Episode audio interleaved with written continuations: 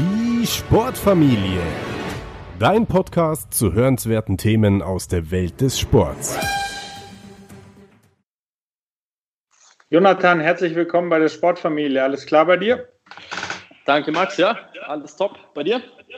Bei mir ist auch alles gut. Ähm, ich freue mich, äh, dass wir heute sprechen. Und zwar haben wir ein sehr spannendes Thema. Wir sprechen ja heute ein bisschen über die Zukunft. Mhm. Genauer gesagt über Virtual Reality und auch die verschiedenen Anwendungsmöglichkeiten im Sport. Ich ja. bin da ziemlich unbefleckt und kenne mich nicht so aus. Ähm, aber vielleicht, bevor wir da richtig reingehen und einsteigen und äh, uns die verschiedenen äh, Möglichkeiten anschauen, vielleicht kannst du dich nochmal ganz kurz vorstellen. Klar, also ich äh, heiße Jonathan Sirk, ähm, habe mich seit äh, sieben Jahren in dem Bereich äh, viel mit auseinandergesetzt, also viel vor allen Dingen im Lernkontext, ist so meine große Leidenschaft. Ähm, habe davor eine Zeit lang in Südafrika gelebt, bin da auch groß geworden und ähm, hatte dazwischen eine Phase, wo ich alles daran gesetzt habe, Fußballprofi zu werden. Das hat dann ähm, nicht geklappt und ähm, lebe jetzt seit 2011 in München, habe hier meinen Bachelor und meinen Master gemacht, sitze aktuell noch an meiner Promotion und habe hier zwei Startups gegründet, beide im Lernbereich, ein, eins davon im Kontext von Virtual Reality, wie du es ja schon gesagt hattest, ähm, im Bildungsbereich. Wir stellen uns da die Frage, wie man bewährte Lernstrategien ähm, mit neuen Technologien wie Virtual Reality zusammenbringen kann und ähm, habe mich zwischendrin auch ein bisschen als Autor ausprobiert. Und ja, ich würde sagen, das ist mal so eine, eine Kurzzusammenfassung von dem, was ich mache. Ja, das ist eine ganze Menge. Ähm, und äh, ja, als Autor ausprobiert, äh, stellst dein Licht ein bisschen unter den Scheffel, weil du ja viele Bücher schon geschrieben hast. Aber ich würde noch mal ganz gerne woanders einsteigen. Du hattest es schon anklingen lassen bei dem, bei unserer gemeinsamen ja, Parallele, würde ich sagen. Ähm, wie du war ich ja auch im Leistungssport aktiv. Bei mir war es das Tennis, bei dir war es der Fußball. Ja. Ähm, vielleicht kannst du noch mal kurz sagen, wieso deine Geschichte da in dem Bezug war. Mhm. Also ich habe äh, drei Brüder und ich sage mal so ab dem fünften Lebensjahr war das äh, mit das bestimmte Thema bei uns in der Familie. Also vor allen Dingen mein älterer Bruder hat äh, schon früher starten dürfen. Ich glaube, ich musste, bis ich äh, fünf, sechs Jahre alt war, quengeln, bis ich dann auch endlich im Fußballverein angemeldet wurde und habe dann die meiste Zeit ähm, in Ingolstadt gespielt, bevor der FC Ingolstadt äh, dann gegründet wurde. 2004 habe ich noch beim MTV Ingolstadt gespielt und habe dann bis zu meinem 15. Lebensjahr eigentlich äh, Fußball zum, zu meinem Lebensmittelpunkt äh, gemacht, habe vier, fünf Mal die Woche mit dem Verein trainiert und sonst auch viel äh, neben, dem, neben dem Training eigentlich. Also ich mich recht an meine Kindheit erinnere, war es so nach der Schule nach Hause gekommen, schnell Hausaufgaben gemacht und dann irgendwie raus auf den Bolzplatz.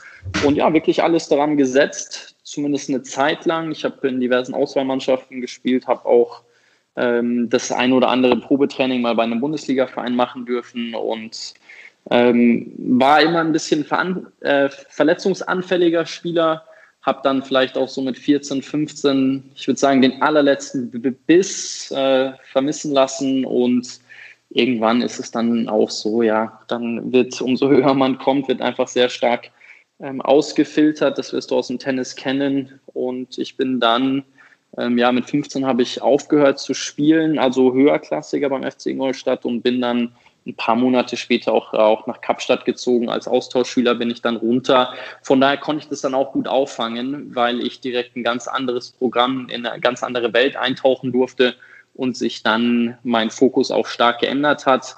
Aber ich sag mal so, die ersten vier, fünf, sechs Monate, ähm, nachdem ich dann auch die Entscheidung getroffen habe und gesagt habe, okay, die Fußballkarriere wird es nicht, äh, die waren nicht einfach, weil auch viel von meiner Identität einfach daran hing und die Leute, die mich kannten, auch irgendwie mit Fußball in Verbindung gebracht haben und immer meinten, okay, das ist halt der, der Fußballtyp. Von daher war das nicht so einfach, der Übergang, aber wie gesagt, als ich dann nach Kapstadt gegangen bin, äh, konnte ich mir eh aussuchen, wie ich äh, mich da unten vorstellen möchte und ähm, hatte da ja dann die Möglichkeit eines Neustarts. Von daher ist das dann, hat das ganz gut zusammengepasst.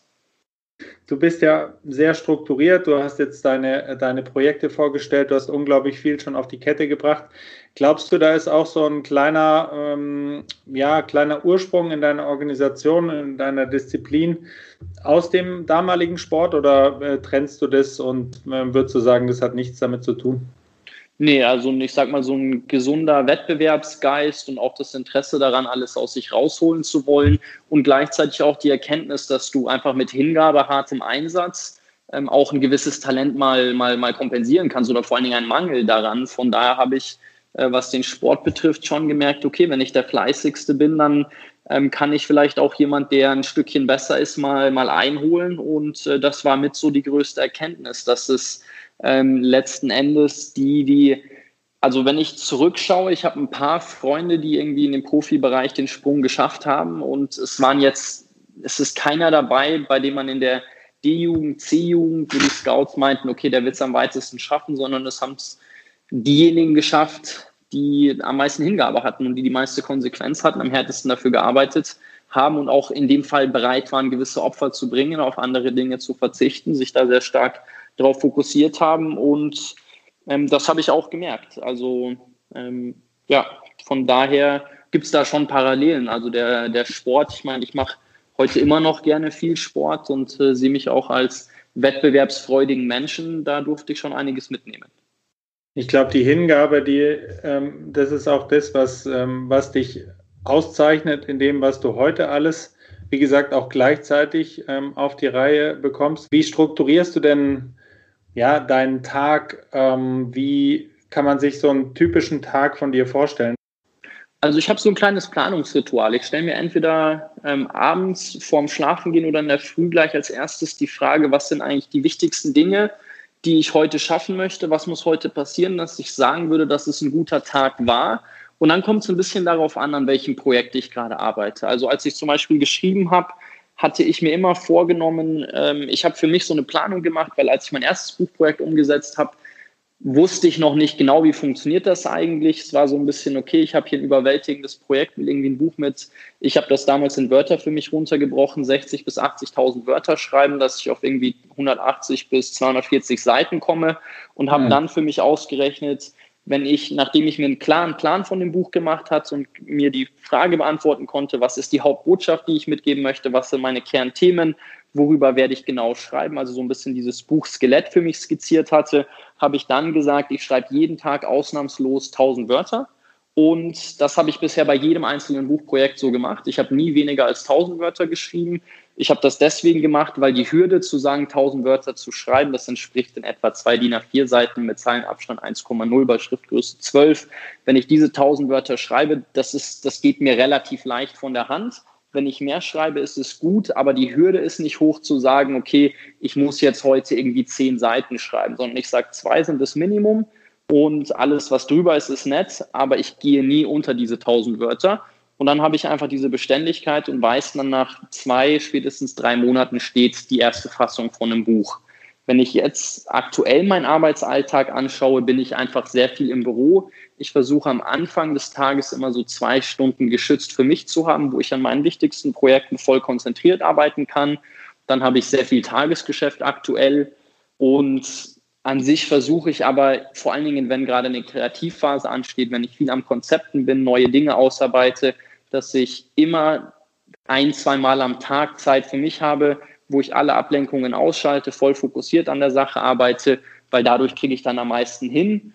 Äh, da kann ich am meisten stemmen und dann ist es wirklich immer die Frage, okay, was ist eigentlich gerade, äh, was sind so die zwei, drei Hauptprojekte, an denen ich arbeite und äh, ja, da gehe ich dann konsequent in die Umsetzung.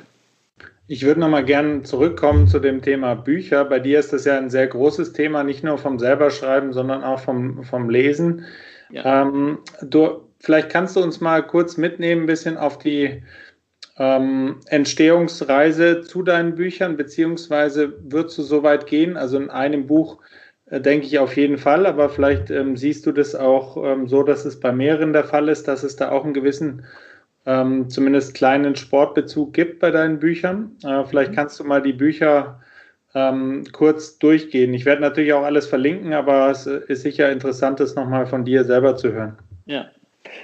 Also ich bin über Umwege zum Schreiben gekommen, weil ich äh, in, der, in, meiner Gymnasialzeit eine Lehrerin hatte, die mir sehr stark davon abgeraten hat, nachdem ich äh, mal wieder eine 6 in Deutsch in der Schulaufgabe rausbekommen hatte von ihr. Sie meinte, fokussiere dich auf Sport, äh, da liegen auf jeden Fall größere Stärken von dir. Ja. Und ähm, ich habe ihr das eine Zeit lang abgenommen und habe dann, nachdem ich mit der Schule fertig geworden bin, ich hatte das Glück, ich habe einen unheimlich faszinierenden Mann getroffen, Dr. John De Martini. Und John ist der belesenste Mensch, den ich je getroffen habe. Also der Kerl hat irgendwie über 30.000 Bücher gelesen und hat sich mal ein Jahrzehnt lang mehr oder weniger vom Leben ausgeklingt, um einfach nur zu lesen und zu recherchieren. Entsprechendes Wissen hat der Mann, also das ist wirklich faszinierend. Und ich habe ihn getroffen, als ich 16 war und ähm, habe dann viel mit ihm über Bücher gesprochen, was ihn am meisten geprägt hat. Und es gibt so ein schönes, äh, so einen schönen Gedanken von Ralph Waldo Emerson, der meinte irgendwie, wenn man einen besonders eindrucksvollen Mann, vor allem jemand, der irgendwie rhetorisch besonders äh, versiert ist, trifft, dann sollte man ihn fragen, was für Bücher er liest und was ihn am meisten geprägt hat. Und John hat mir irgendwie über 100 Bücher empfohlen und hat mir dann auch erste Strategien an die Hand gegeben, wie ich Texte schneller lesen kann, wie ich Informationen schneller aufnehmen kann und das hat mich dann dazu bewogen. Ich bin dann auf so eine Reise auch gegangen und habe mich hingesetzt und selber unheimlich viel gelesen. Also die Zeit nach der Schule, so die zwei, drei, vier Jahre nach der Schule, habe ich so im Schnitt auch jeden Tag äh, mindestens ein Buch gelesen. Und das hat mir dann geholfen, sehr, sehr viele Ideen aufzunehmen und die dann auch schriftlich wiederzugeben. Also ich habe gemerkt, dass das Lesen mir in meiner äh, in, in, im Schreiben unheimlich viel hilft und in meiner Sprache. Und dann habe ich mich nach meinem Bachelor hingesetzt und da hatte ich dann wirklich viel recherchiert und hatte gesagt, okay, welches Thema spricht mich am meisten an, was finde ich am spannendsten. Ich habe mich immer viel mit angewandter Philosophie, also unterschiedlichsten Philosophen auseinandergesetzt, die sehr praktische Ansätze haben und mhm. habe ähm, dann ein erstes Buch geschrieben, das heißt Für dich selbst, vier Säulen für ein selbstbestimmtes Leben. Und viel über Persönlichkeitsentwicklung, viel darüber, wie kann ich eigentlich rausfinden, was ich im Leben will, wo meine Stärken, meine Werte, meine Prioritäten liegen, ähm, was mich antreibt, wieso mich gewisse Dinge antreiben. Und das aus einer sehr philosophischen Sicht, weil man in der antiken Philosophie sehr viel dazu finden kann. Und habe dann, ähm, das war die erste Säule, also die Selbstkenntnis, wie ich äh, mich selbst kennenlernen kann, war ja in der Antike die Inschrift ähm, am Tempel von Delphi, da heißt es, erkenne dich selbst. Und das war irgendwie eine der wesentlichen Punkte für die, um ein gutes Leben führen zu können, war irgendwie so diese Selbstkenntnis, was ich dann als Grundlage für die weiteren Säulen herausgearbeitet habe, wo es dann viel darum geht, okay, ähm, Selbstmanagement, also wie kriege ich es hin, das dann umzusetzen, was ich umsetzen möchte, Selbstkontrolle, beziehungsweise im Englischen ist es ein schöneres Wort, Self-Governance, wo es darum geht, so auf Reize und das in meinem Leben zu reagieren, was mir widerfährt, wie ich darauf reagieren möchte. Also, dass ich sage, okay, ähm, ich äh, ja, äh, re reagiere nicht impulsiv, sondern eher reflektiert, um aber auch zu verstehen gleichzeitig, wieso ich auf bestimmte Umstände in meinem Leben so reagiere. Und die letzte Säule war dann die Selbstdisziplin, was ich in dem Buch als Tugend definiere, das zu tun, was nötig ist, um da anzukommen, wo ich ankommen möchte. Und ähm, Selbstdisziplin und Willensstärke, also wie ich das einfach hinbekomme, Vorhaben konsequent durchzuziehen das ist ganz interessant. Das ist in der aktuellen Zeit ein Riesenthema. Also der beliebteste Kurs aktuell in Amerika ist ein Kurs über Willensstärke von Dr. Kelly McGonigal in Stanford. Das ist ein toller Kurs, hat ein tolles Buch darüber geschrieben. Und da tun sich viele Menschen in der heutigen Zeit einfach unheimlich schwer, Vorhaben konsequent umzusetzen und zu sagen, okay, ähm, das ist mein langfristiges Ziel und es ist häufig einfach zu sagen, dann kommt irgendwie so eine sofortige Genugtuung dazwischen und ich gebe mich dahin und da ist trotzdem hinzubekommen und zu sagen, okay, nee, mein langfristiges Ziel ist äh, stärker und ich kriege es hin, ähm, dieses langfristige Ziel der sofortigen Genugtuung, dem schnellen Reiz nach einem guten Gefühl überzuordnen. Das waren so die vier Themen im ersten Buch. Wie siehst du denn das mit den, das möchte ich schon noch kurz ansprechen, mit Ziel ähm, und dem, dem Prozess dahin. Es gibt ja auch die, ja, die, sag ich mal, die eine Richtung, die eher ähm, zielorientiert, äh, korrigiere mich, wenn ich das falsch ähm, erzähle, äh, zielorientiert ähm, das Ganze angeht und das andere, die andere Richtung ist so ein bisschen prozessoptimiert. Ähm, also, dass man auf den Sport gemünzt, dass man ähm, zum einen sagen kann, man kann irgendwie, das Ziel ist 20 Kilometer am Stück zu laufen und der prozessorientierte Weg ist eher, dass man sich selber schon als Läufer sieht und halt kleinere Schritte und Rituale einführt. Ähm, ist das für dich ein Thema? Also machst du diese Unterscheidung auch zwischen den ähm, Prozessoptimierung und dem Prozessfokus oder, ähm, oder bist du eher auf der Zielseite? Nee, ich mache das schon, ich spreche das auf jeden Fall an, aber ich sage gleichzeitig auch, dass, also ich arbeite in, in, in der Literatur, auch wenn ich Vorträge halte oder Seminare gebe, nie normativ. Also ich spreche nie davon, was jemand tun sollte oder tun muss. Ich werde häufig vor allen Dingen von jungen Menschen gefragt, ob ich ihnen Tipps geben kann, ob ich ihnen sagen kann, wie sie bestimmte Dinge tun sollen. Das ist eine Sache, da muss jeder in sich selber reinspüren und herausfinden, was ist der Weg und was sind die Ansätze, die für ihn selbst am besten passen. Das heißt, ich arbeite immer damit, ich will wissen, okay, was will man erreichen und dann natürlich, was sind die Strategien, was ist der Prozess, um dahin zu kommen. Und ähm, von daher hängen die beiden Dinge irgendwo ein bisschen für mich zusammen. Aber das ist für mich immer wichtig herauszufinden, okay, was will jemand und was ist dann auch jemand bereit äh, dafür zu tun und in Kauf zu nehmen. Du hattest es, ähm, oder wir waren noch bei den Büchern, dann kam irgendwann auch das Buch Junge Überflieger, was ich auch mhm. bei mir hier zu Hause habe ähm, und äh, ein ganz tolles Buch ist. Vielleicht kannst du das auch noch mal kurz beschreiben. Genau, das war das letzte Buchprojekt, was ich gemacht habe. Das ist äh, 2017 rausgekommen.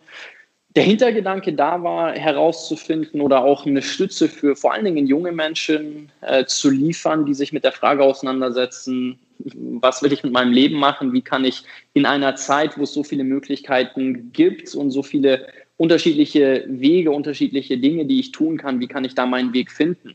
Und es ist oft so, dass diese Vielzahl an Möglichkeiten für viele junge Menschen gerade sehr überfordernd sein kann und irgendwie zu so einer Handlungslethargie führt, dass sie sagen, okay, jetzt weiß ich eigentlich gar nicht, was ich machen soll und, und irren erstmal ein bisschen ähm, herum. Und ich habe mir die Frage nach dem positiven Beispiel gestellt, weil oft ist es so, wenn ich sehe, was jemand anders in jungen Jahren oder in, in seinem Leben geschafft hat, dann kann das häufig so ein Impuls sein, zu sagen, wow, wenn der das hinbekommen hat, dann kann ich, dann kann ich was ähnliches schaffen, dann kann ich, äh, dann kann ich das auch hinbekommen.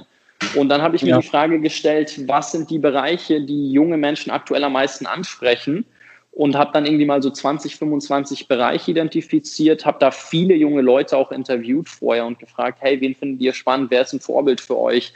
Äh, was interessiert euch aktuell am meisten? Wer hat auch wirklich einen Einfluss auf euch? Weil ich wollte, dass es Vorbilder und positive Beispiele sind, die in diesem Buch ihre Geschichte erzählen und habe dann von der Politik, wo dieser Glaubenssatz, ich bin zu jung, um Erfolg haben zu können und Seniorität besonders wichtig ist, ähm, wo ich dann Sebastian Kurz zum Beispiel getroffen habe über den Sport, da waren äh, Joshua Kimmich mit dabei und Andreas Wolf, ähm, über Gastronomie und äh, soziales Unternehmertum und also in alle möglichen Bereiche, in, in Comedy, also Showbusiness, Musik, ähm, Softwareentwicklung, alle möglichen Fachbereiche oder auch dieses äh, ganze Social Media, dieser Bereich, ähm, Leute gefunden, Leute getroffen ähm, und die dann auch alle persönlich getroffen, mit denen viel darüber gesprochen, wie es kam, dass sie oder wie sie auf ihren Weg gekommen sind, wieso sie diesen Weg eingeschlagen haben, wie sie mit schwierigen Phasen umgegangen sind, was sie anderen mitgeben würden und hatte da echt einfach eine super Zeit. Es war ein Prozess von einem Jahr in etwa, diese ganzen Gespräche zu führen und diese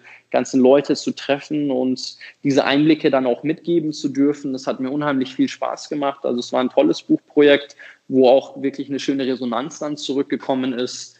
Und ja, da sind auch einige Prinzipien aus dem Sport mit drin, da sind einige Prinzipien aus der Wissenschaft, auch wenn es darum geht, wie kann ich eigentlich bestimmte Fertigkeiten ausbilden, ähm, und in der Sache besonders gut werden. Anders Ericsson ist einer der führenden äh, Forscher in dem Bereich, der spricht von mentalen Repräsentationen, wenn man anfängt, in einem bestimmten Bereich viel Zeit zu investieren und da gutes Training zu machen. Und ich hatte da auch die Möglichkeit, mit Anders drüber zu sprechen, der diesen Ansatz von dem positiven Beispiel auch ähm, spannend fand. Wir dann auch überlegt haben, äh, zusammen ein Buch zu machen. Und ja, das war das junge Überfliegerbuchprojekt. Ähm, und ja, das ist vor zwei Jahren dann, dann erschienen. Gibt es da ein ähm, gemeinsames Merkmal? Ich lese oder höre da so ein bisschen heraus, dass du sagst, dass ähm, jeder von denen auf kurz oder lang so sein persönliches Warum gefunden hat. Ja. Ähm, warum er für was strebt, was seine Motivation ist, was seine Triebfeder ist. Gab es noch weitere, wo du sagst, vielleicht auch ganz konkrete ähm, äh, Muster, die dir aufgefallen sind, Also das, was du schon angesprochen hast, ist ein ganz wichtiger Punkt, dieses Warum, weil ein Muster war, umso größer das Ziel ist, was ich verfolge, umso höher ist die Wahrscheinlichkeit, dass ich irgendwann mal eine schwierige Phase durchlaufe, dass ich scheiter, äh, dass es mal, dass ich Gegenwind erlebe und wenn mein Warum nicht stark genug ist, dann werde ich da nicht am Ball bleiben. Dann werde ich irgendwann sagen, okay, nee, das lasse ich, das wird mir jetzt zu viel. Und mhm. das war eine Sache, die bei all diesen Menschen schon sehr klar war, okay, die wissen, wofür sie es machen. Und das gibt ihnen dann wiederum die Kraft zu sagen, okay, hey, das ziehe ich konsequent durch. Also Sebastian Kurz hat zum Beispiel erzählt, irgendwie in seiner ersten Phase, als er mit 24 Staatssekretär wurde, waren, äh, wurde in, einem, in einer der größten Tageszeitungen in Österreich die Beliebtheits- bzw. die Unbeliebtheitsbalken der Politiker abgebildet und sein Balken war so groß, dass er nicht in die Zeitung gepasst hat. Und ähm, das ist schon mal so eine Sache, wo man sagt, wo man erstmal schluckt. Also er hat zwei, drei Geschichten erzählt, wo er schon sich dachte, so, hey, okay, wofür mache ich das eigentlich? Und ähm, beziehungsweise wieso, wieso, wieso tue ich mir sowas an? Und er hat dann aber immer wieder gesagt, okay, hey, äh, ich weiß aber, was ich hier für ein Ziel verfolge. Ähnlich bei Kristall, das ist ein deutscher Comedian, der meinte, bei einem seiner wichtigsten und größten Auftritte saß sein größtes Vorbild im Publikum und es war sein schlechtester Abend. Und ähm, er hat gesagt, er ist danach fertig geworden und sein bester Kumpel äh, war, war auch einer der Comedians, die aufgetreten ist. Und als er von der Bühne runtergegangen ist, äh, war es seinem besten Kumpel so peinlich, dass er nicht im gleichen Raum mit ihm sein konnte.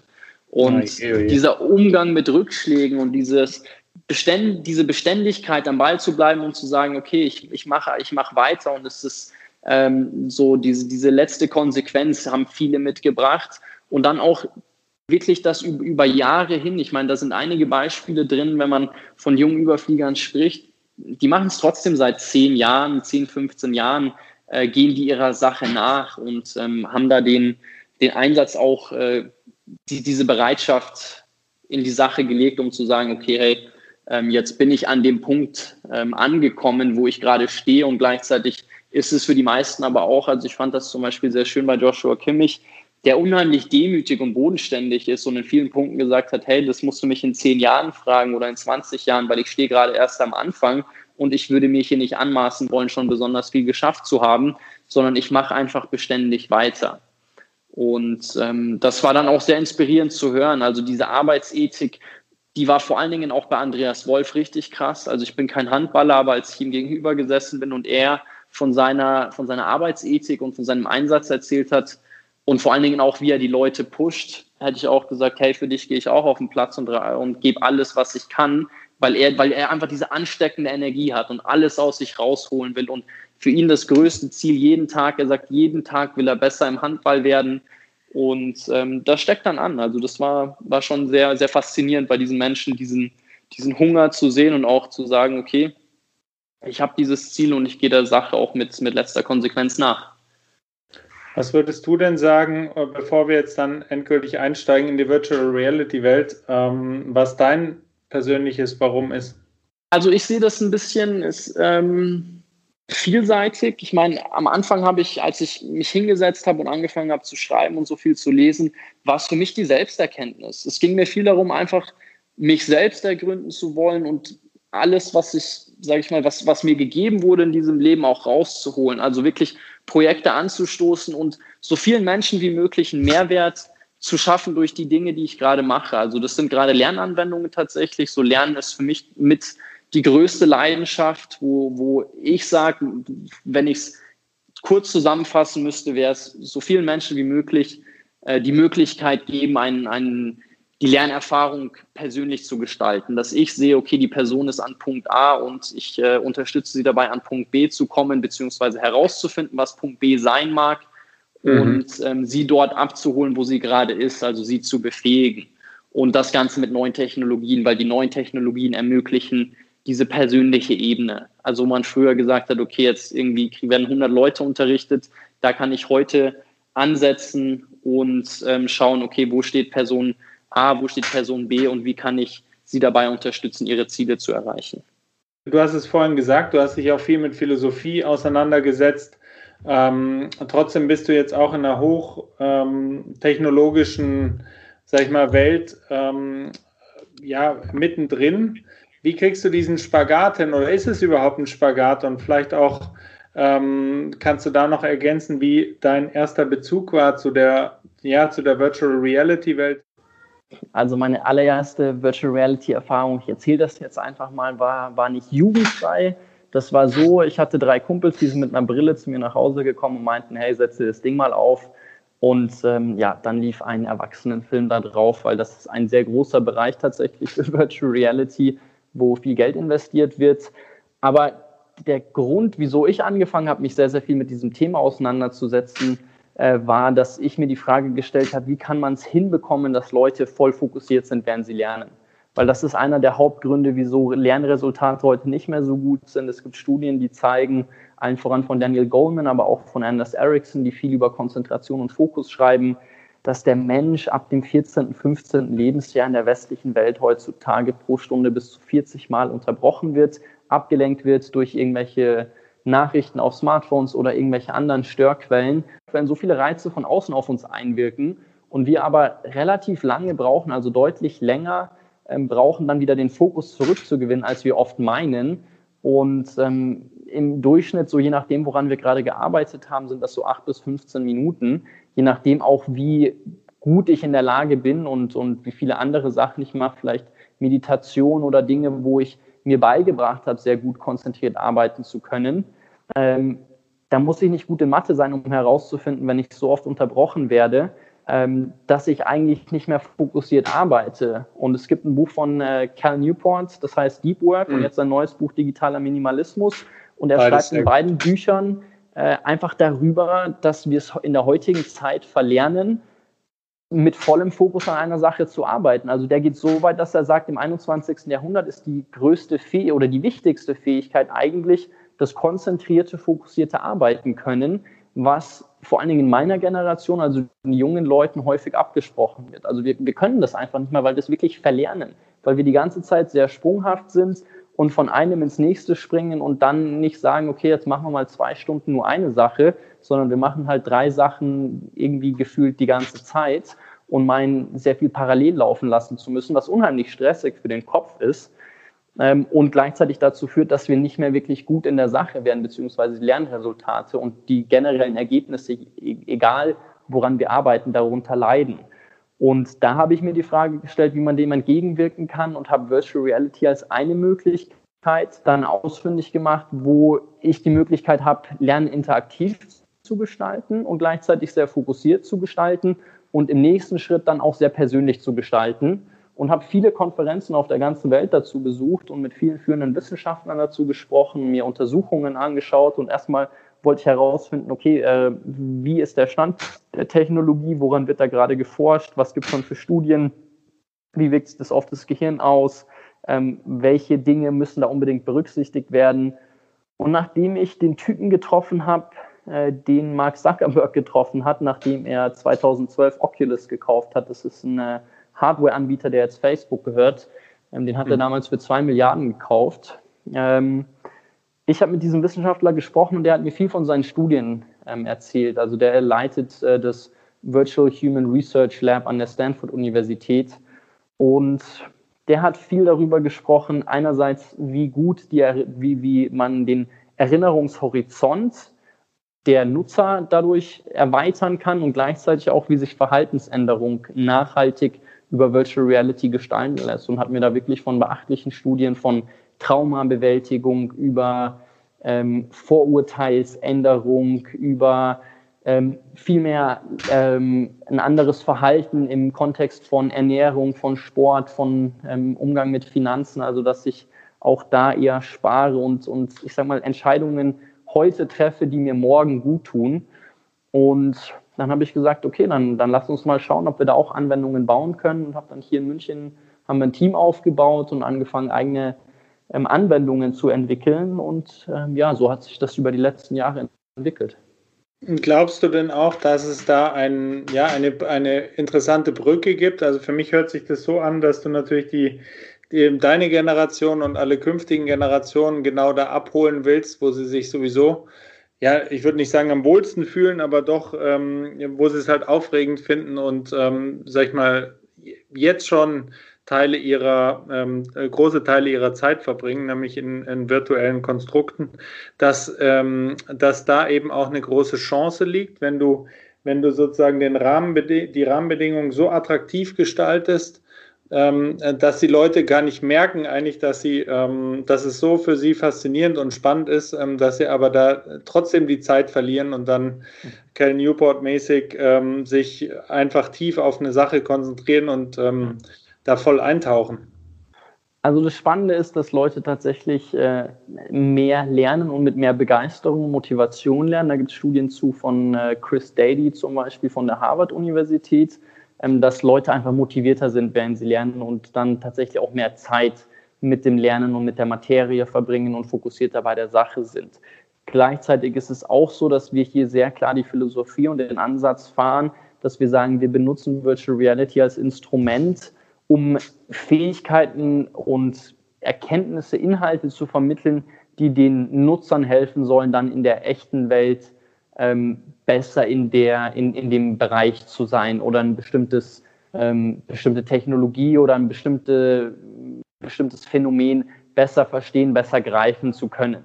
Weil es gibt auch Ansätze, ähm, es gibt zum Beispiel der, der neueste Film von Steven Spielberg, der zeigt seine, der heißt Ready Player One, der zeigt die Zukunftsvision von Steven Spielberg und äh, das zeigt dann schon sehr stark, dass Menschen eher diese Technologie als Flucht nutzen und sagen, okay, hey, ich tauche in die virtuelle Welt ein, da kann ich alles sein, da kann ich alles tun. Und ähm, das ist was, wo ich sage, nee, da grenzen wir uns sehr stark von ab. Das ist nicht unser Ansatz, obwohl interessanterweise einige Investoren und Leute, die wir immer mal wieder auf Veranstaltungen treffen, sagen, hey, wir würden euch Geld geben, wenn ihr so eine ähm, Oasis ist das, wird das von Steven Spielberg genannt, wenn ihr uns eine Oasis baut. Und ähm, ich sage, nee, also wieso, wieso sollten wir sowas machen? Also mhm. ähm, da, da bin ich äh, kein, kein Unterstützer, kein, kein Fan von zu sagen, okay, wir bauen virtuelle Welten, wo sich Menschen dann stundenlang aufhalten, ähm, weil es dort schöner ist als, als hier in unserer echten Welt. Ja, und zur Schönheit der echten Welt, denke ich, das wissen wir beide, gehört der Sport. Und da können wir vielleicht jetzt auch mal reingehen mit, den, mit konkreten Beispielen ähm, und Anwendungsgebieten, ähm, wo sich vielleicht auch Zukunft und ähm, ja, ähm, Zukunft und aktive Lebensgestaltung gut vermischen. Mhm. Ähm, ich glaube, es gibt mehrere Bereiche, aber ich würde es gerne mal ähm, zuerst von dir hören, vom Experten schlechthin, ähm, was du für Anwendungsgebiete siehst und wo du vielleicht aber auch Grenzen siehst in der, in der Anwendung von Virtual Reality im, im Sport. Mhm. Also was Virtual Reality natürlich nicht ersetzen kann, ist das echte Training. Also ich kann gewisse, ich kann vor allen Dingen im mentalen Bereich unheimlich gut unterstützen. Ich kann auf taktischer Ebene bei Teamsports gut unterstützen. Ähm, vor allen Dingen wird das, also Trainer suchen dann nach und nach nach Anwendungen, ähm, wie sie ihre Spieler dann auf die echten Situationen vorbereiten können. Ähm, da gibt es sehr, sehr viele Anwendungen und das auch, also vor allen Dingen in Sportarten, wo man wie im Football zum Beispiel immer wieder bestimmte Spielsituationen trainiert oder im Basketball, wo ich mich immer wieder auf bestimmte Situationen, wie zum Beispiel, wenn ich einen Freiwurf werfe, einstimme und dann sage, okay, da will ich äh, mich einfach, äh, das kann ich visualisieren, das kann ich mir gut vorstellen, da kann ich die Brille aufsetzen und mich in die Situation hineinversetzen, auch über das Audio mal die gegnerischen Fans äh, schon mal simulieren und, und mich da einfach drauf einstimmen. Ähm, im, in anderen Sportbereichen, überall, wo ich tatsächlich auch mich selber dann beobachten kann, wird es auch genutzt, um dann Feedback geben zu können. Das heißt, wenn ich zum Beispiel Tennis spiele, hat ein Freund von einer sehr spannenden Anwendung erzählt, die er ausprobiert hat. Er ist selber Tennisspieler und er meinte, da ist ein Ball auf ihn zugeflogen und er konnte sich dann ähm, entsprechend ausrichten, schauen, wie er den Schläger hält. Also er hat dann auch tatsächlich ein haptisches Feedback bekommen. Das geht mittlerweile auch über Controller und äh, konnte dann den Ball entsprechend äh, zurückschlagen. Auch da, es wird kein Ersatz sein, aber es ist eine, eine unterstützende Maßnahme, um immer mal wieder gewisse Dinge zu trainieren, Wiederholungen zu machen. Also ein Quarterback im Football zum Beispiel hat erzählt, dass bevor er ein Spiel gespielt hat, was dann auch erfolgreich ausgegangen ist, hat er sich eine Spielsituation hunderte Mal über Virtual Reality angeschaut und dadurch war die so in seinem Kopf verankert, dass er dann im Spiel die einfach äh, perfekt abgerufen hat. Und da gibt es schon mhm. sehr, sehr viele Möglichkeiten. Aber wie gesagt, viel, viel vor allen Dingen erstmal auf mentaler Ebene. Dass jetzt mit einer Brille auf dem Kopf trainiert wird, sehe ich mit Virtual Reality nicht. Mit Augmented Reality wird das vielleicht irgendwann mal kommen. Die Brillen sind aber immer noch zu schwer. Die Latenz, die Auflösung, vor allen Dingen auch äh, der Einfluss von dem Licht, das ist alles, das sind noch Faktoren, die da ähm, behoben werden müssen. Aber daran wird viel geforscht. Da denke ich, wird sehr, sehr viel kommen. Und ähm, Apple ist da wohl auch sehr stark dran, eine eigene Brille auf den Markt zu bringen. Da sind alle, die in dem äh, Bereich unterwegs sind, sehr gespannt drauf. Und ich denke, da werden wir noch aus unterschiedlichster Perspektive, ob das aus Fanperspektive, Trainerperspektive, Spielerperspektive ist, äh, sehr, sehr viel in den kommenden Jahren sehen. Jetzt hast du die beiden ähm, Begriffe auch nochmal erwähnt, die ich, ähm, wo mich jetzt auch nochmal interessieren würde. Ganz laienhafte Frage natürlich, aber diese Augmented Reality, Virtual Reality, ich glaube, da sind viele auch nicht überfordert, aber man hört es immer, weiß nicht genau, was es ist. Kannst du das äh, klar definieren und ist auch Virtual Reality immer nur eine Brille, da, wenn du davon sprichst, also Anwendung mit Brille oder de wie definierst du beide Begriffe für dich? Ja, also was viele Leute mitbekommen haben, ist äh, dieser Hype zum Beispiel um Pokémon Go. Da hatte ich ein, ähm, in der, ich sage mal, in meiner echten Realität dann eine Ebene, die da drüber gelegt wird, eine weitere Ebene der Realität. Ähm, und dann hatte ich zum Beispiel, dann bin ich irgendwo spazieren gegangen und dann konnte ich über mein Smartphone sehen, ah, okay, da bewegt sich jetzt irgendwie ein bestimmtes Pokémon, was ich dann einsammeln kann. Wenn man jetzt von Brillen spricht, also Virtual Reality ist immer mit einer Brille, ähm, da ist es so, ich setze mir die Brille auf und tauche in eine ganz andere Welt ein. Also ich sehe nicht über Virtual Reality, es ist zwar jetzt eine neue Hardware rausgekommen, wo ich am Anfang zumindest mal, die hat ein integriertes Kamera-Tracking-System, wo ich mein meine Umfeld nochmal kurz wahrnehmen kann und dann einen bestimmten Raum ähm, eingrenze, in dem ich mich dann bewege. Aber im Normalfall ist es bei Virtual Reality so, dass ich in eine ganz andere Welt eintauche und mein Umfeld nicht mehr wahrnehme. Bei Augmented Reality ist es so, dass eine Ebene über meine Realität gelegt wird. Also Microsoft ist da führend in dem Bereich. Die haben jetzt vor kurzem die HoloLens 2 rausgebracht. Und da ist es zum Beispiel so, ein Anwendungsfall aus der Industrie ist zum Beispiel, ich könnte mir die Brille aufsetzen und ähm, zu, an einen bestimmten Ort gehen und ähm, was reparieren und dann könntest du als Experte in dem Bereich mir dann sagen, wie ich hier eine bestimmte äh, Maschine reparieren müsste. Also das heißt, wir könnten beide das Gleiche sehen. Oder was man auch machen könnte, da hatte ich eine spannende Erfahrung, als ich äh, ein Unternehmen, ein Augmented Reality Hardware Unternehmen in San Francisco besuchen durfte. Ich hatte eine Augmented Reality Brille auf, habe einen Avatar von mir in den Raum projizieren können. Die anderen hatten auch eine Brille auf und konnten alle das Gleiche sehen. Und ich habe dann virtuell eingekauft und konnte mich in meinen Avatar, indem ich dann immer wieder Kleidungsgegenstände nur angeschaut habe, das lief alles über Blicksteuerung, mich kleiden und ähm, konnte dann mit den anderen auch kommunizieren, wie sie das finden wir hatten eine andere Anwendung, da sind wir um, um so ein Planetensystem spaziert und das wird dann in den echten Raum rein projiziert. Und das ist bei Virtual Reality eben nicht. Da setze ich mir die Brille auf und tauche in eine ganz andere Welt ein. Und solche Welten gestalten wir dann eben auch. Also wo es wirklich darum geht, also da kann ich dann, äh, das hatten wir auch, hatte ich dir ja letztes Mal gezeigt, als wir uns gesehen haben, dass ich da ähm, in Unterwasserwelten schwimmen kann. Ich kann das Universum erkunden. Also die Anwendungen sind so vielseitig. Es ist auch ein beliebter Case, im, im, äh, der sehr bekannt wurde, ist zum Beispiel auch die äh, private Tour durchs Weiße Haus von Barack Obama, Barack und äh, Michelle Obama, ähm, wo ich einfach mal das Weiße Haus besuchen kann, als wäre ich da. Da kann ich wirklich in diese Welt eintauchen und es wirkt aufs Gehirn auch sehr real. Also es gibt mhm. Anwendungen, ähm, die die Mark Zuckerberg zum Beispiel gesehen hat, nennt sich The Plank wo er im, in Manhattan irgendwie im 22. Stockwerk aus einem äh, Aufzug aussteigt und dann über ähm, eine, ja, über, über so eine ähm, kleine, wie nennt man das jetzt, so, so einen kleinen Steg nach außen spazieren soll. Und da ist es schon so, wenn man nach unten schaut, da trauen sich einige Leute erstmal nicht raus zu spazieren, weil wenn man daneben tritt, dann fällt man tatsächlich auch in der virtuellen Welt runter und das kann bei einigen den Gleichgewichtssinn aushebeln äh, weil das so echt aufs Gehirn wirkt. Also das ist äh, so die größte Unterscheidung zwischen den beiden Begriffen. Du hast es mir gezeigt und die Generation, ähm, die neue Generation auch vorgeführt und das ist äh, unglaublich und man kriegt eine Ahnung davon. Deswegen auch dieses Thema und die, die Fragen auch an dich, was da auch ähm, jetzt für den, für den Sport möglich sein wird. Ich glaube auch, dass der Sport natürlich da ein ähm, sehr dankbares Versuchskaninchen in Anführungsstrichen ist, weil der immer ja, auch die, ähm, auch aus den großen Teamsportarten und ähm, wo viel Geld unterwegs ist, natürlich auch immer schauen, wo können sie das letzte Prozentpünktchen rausholen und vielleicht auch da eine gute Vorreiterrolle auch für andere äh, breitere Anwendungen dann liefern.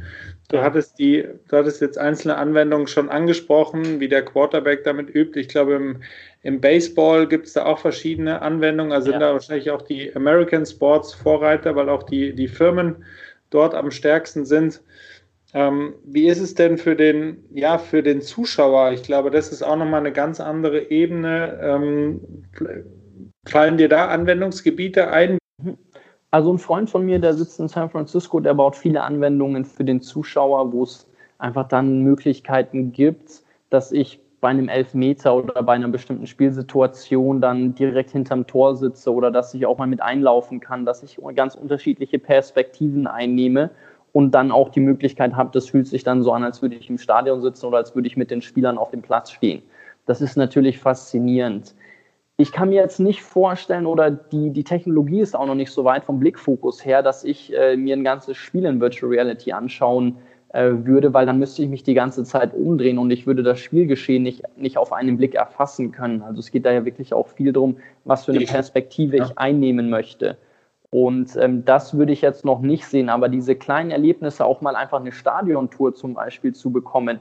Ich glaube, ja. Barcelona hat da eine schöne Anwendung gemacht, dass ich einfach mal durch dieses Camp Nou äh, gehen kann, äh, das, das äh, erkunden kann und dann vielleicht auch von, äh, von, von zwei, drei Personen aus dem Club da äh, geführt werde und dann Messi vielleicht kurz äh, noch was erzählt. Also dafür wird da schon viel eingesetzt, um sich selber vorstellen zu können, um den Fans die Möglichkeit zu geben, noch näher dran sein zu können. Ähm, das sind schon tolle Möglichkeiten, das muss man sagen. Aber jetzt die ganz, ganze Spiele damit zu schauen, würde ich sagen, soweit ist es noch nicht. Ähm, ich bin aber, ich bin auch sehr gespannt, äh, was da noch alles kommt. Also ich weiß, dass Tony Robbins zum Beispiel in eine VR-Firma investiert hat, die auch an solchen Themen arbeitet und daran arbeitet, so eine Perspektive zu ermöglichen, dass ich das Spiel so beobachten kann, dass ich auch perspektivisch springen kann, dass ich ab und zu mal in die Perspektive vom Spieler springe, dann in die Perspektive vom Coach, dann diese Stadionkulisse anders aufsaugen kann und die Emotionen anders aufsaugen kann. Wie ist es im, ähm, im Fitnessbereich? Also wenn man jetzt kein Profisportler ist, siehst du da auch ähm, Möglichkeiten oder ist es eher, ja, man muss ja im Endeffekt irgendwie seinen Hintern hochkriegen, da wird auch die Brille nichts dran ändern, aber ähm, siehst du da, sag ich mal, auch äh, spielerische Anwendungen? Man, ähm, ich habe auch was gesehen, wo man auch auf eine Rudermaschine geht, das ist ungefähr das langweiligste äh, Fitnessgerät war im Fitnessstudio und äh, wenn man aber dann auf einem See ist oder da auf einem Kajak wirklich sitzt in der Schlucht, ähm, dann paddelt, dann schaut die Sache schon ganz anders aus. Ähm, da vergisst man alles um sich herum. Also sind das auch, äh, geht es auch in diese Richtung Gamification, dass man, dass man da einfach Lust hat ähm, und in, einfach in so ein spielerisches Umfeld gebracht wird und dann einfach über seine Grenzen hinausgehen kann? Ja, also Fitnessstudios sind da schon sehr stark dran, ähm, zu schauen, wie man das integrieren kann. Es gibt eine Anwendung, beziehungsweise ein, ein Gerät, das nennt sich Icarus. Äh, da kannst du dich mit einer VR-Brille reinlegen und dann musst du, musst du Parcours äh, fliegen mit dieser Brille auf und kannst dann entsprechend Muskelgruppen äh, dabei trainieren. Die haben auch einen Innovations-Award gewonnen. Ich habe das jetzt mal ausprobiert. Ich würde jetzt nicht sagen, ah, okay, krass, da kann ich jetzt wirklich gezieltes Muskeltraining machen. Es ist eher noch ein Gimmick aktuell, aber ich glaube schon, dass das nach und nach kommen wird dass ich mir die Brille aufsetze und dann Geräte mache und das Gefühl habe, okay, ich spiele ein Spiel, ich habe diesen äh, Wettkampfmodus und äh, tauche in eine andere Welt ein ähm, und kriege dadurch meinen Hintern hoch. Wenn ich jetzt sage, ich will ein bisschen optimieren und ich will Dinge besser machen, gibt es auch die Möglichkeit, es nennt sich Ghosting, äh, dass, ich eine, dass ich eine Brille aufhabe und ähm, dann bestimmte Übungen mache, also im Fitness-Kontext und dann auch ein Feedback bekomme, wie gut ich die ausführe. Also da gibt es schon so Smart Mirrors, das ist dann ohne Brillen und es wird aber auch viel daran geforscht, das mit Brillen zu machen, äh, dass ich mir einfach eine Brille aufsetze und dann sehe, okay, wie gut ist meine Ausführung. Ich praktisch so eine Art Personal Trainer dann äh, integriert habe. Jetzt hast du äh, einen sehr guten Überblick über die auch weltweite Situation. Äh, du bist ja da ähm, schon sehr viel rumgekommen. Wie bewertest du die Situation in Deutschland im Vergleich? Manchmal sind wir richtig, richtige Schnarchzapfen, ähm, was Entwicklungen angeht. Ähm, die Amerikaner sind da vielleicht äh, manchmal leichtgläubiger, aber irgendwie auch viel schneller in manchen Umfeldern. Also laufen wir den Trends hinterher. Ähm, kannst du ähm, da Deutschland ein gutes Zeugnis ausstellen oder stehen wir da völlig in den Kinderschuhen? Also dadurch, dass wir in vielen Sportarten führend sind, sind wir auch ähm, innovativ unterwegs, was viele Sachen betrifft. Also die großen Vereine hier in Deutschland. Ähm, ich meine, ich kenne mich jetzt im Fußballbereich am besten aus. Ich würde, es ist aber auch der größte Sport hier, den wir haben. Die sind schon ähm, sehr stark im Bilde darüber, was passiert und machen sich schlau, was da die äh, größten Trends sind. Also europaweit. Es gibt ein führendes Unternehmen in dem Bereich auch, die sitzen in Holland, die machen sehr, sehr viele Sportanwendungen. Da würde ich jetzt nicht sagen, dass wir, ähm, was den Sportkontext äh, betrifft, äh, groß hinterherhinken. Ähm, es ist eher die Frage, wer wie viel gerade in den Bereich investiert. Und mhm. ähm, da ist China führend, ähm, die Amis machen da auch vieles und dann ist es aber auch immer interessant, äh, wie das Ganze wahrgenommen wird. Ich hatte vor zwei Monaten habe ich einen Vortrag bei einer Leadership-Konferenz in Arizona gehalten und habe dann auch über dieses Thema referiert, also Zukunft des Lernens und wie das schon eingesetzt wird. Und dann kam eine Frau danach total begeistert auf mich zu und meinte so, you Germans, you're always so ahead und äh, war total begeistert und meinte, dass in Deutschland immer alles schon viel, viel weiter ist. Und ja. ähm, wir in Deutschland denken, aber die Amis sind schon so viel weiter. Ähm, und dann kommt es immer ein bisschen drauf an, mit wem man sich austauscht. Und, und ähm, wir machen hier spannende Sachen in dem Bereich in Deutschland. Also dieser Bereich wird schon gerade, wir merken das, also die Resonanz wird immer stärker. Da gucken viele Firmen, gucken auch viele Sportunternehmen gerade, was es für Möglichkeiten gibt. Ähm, und genauso ist es aber in Amerika. Also die sind schon, ähm, was jetzt vor allen Dingen so Integration mit künstlicher Intelligenz und solche Geschichten betrifft, da sind sie weiter, das stimmt. Ähm, aber auch da, also bei China ist es ein, ist es ein Staatsvorhaben. Die wollen in den nächsten fünf Jahren 65 Milliarden in diesen Bereich investieren und äh, da ist künstliche Intelligenz noch gar nicht integriert. Also Eric Schmidt, der ehemalige mhm. ähm, äh, Chief Executive von, von Google zum Beispiel, hat gesagt, dass es unumgänglich ist, dass äh, China Weltmarktführer im Bereich äh, KI sein wird, weil die einfach wahnsinnig viel in diesen Bereich investieren. Und ähnlich ist es mit Virtual Augmented Reality. Also die nehmen da sehr, sehr viel für in die Hand und, und entwickeln da wirklich viel. Wenn du jetzt sagen würdest, du willst dich über das oder ähm, man will sich über das Thema weiter informieren und mhm. ähm, da einfach am Puls der Zeit bleiben, was würdest du empfehlen, ähm, was man sich ähm, was man sich anschauen kann an Büchern, an Dokus? Gibt es äh, zwei, zwei bis drei ganz konkrete Empfehlungen von dir?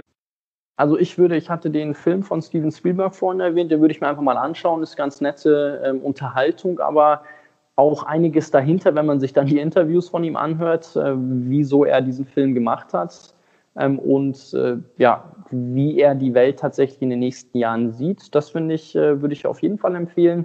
Ich würde Experience on Demand ähm, von Jeremy Bailenson empfehlen.